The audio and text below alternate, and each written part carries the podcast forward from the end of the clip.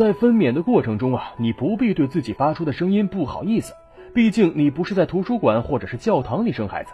每次准备分娩的妈妈总会问我到时该怎么做，而资深的医护人员的回答都是按照自己的想法去做就好。很多妈妈表示，在越来越难熬的时候，放开自己喊出来，发出长长的呻吟声，或者是用力哼哼，都可以给他们力量，让他们觉得舒服。而这些心里不由自主发出的声音，是一种紧张的释放，也是集中体内力量来度过剧烈宫缩的有效方法。当然。有些声音对分娩有益，而有的则有害。低而长的呻吟可以让你放开振作，而高而尖、突然的呼喊会造成身体紧张，让你害怕。记得要让丈夫知道，你可能会发出奇怪的声音来自我释放，要不然他可能会误以为这些可怕的声音是表示你已经失控了。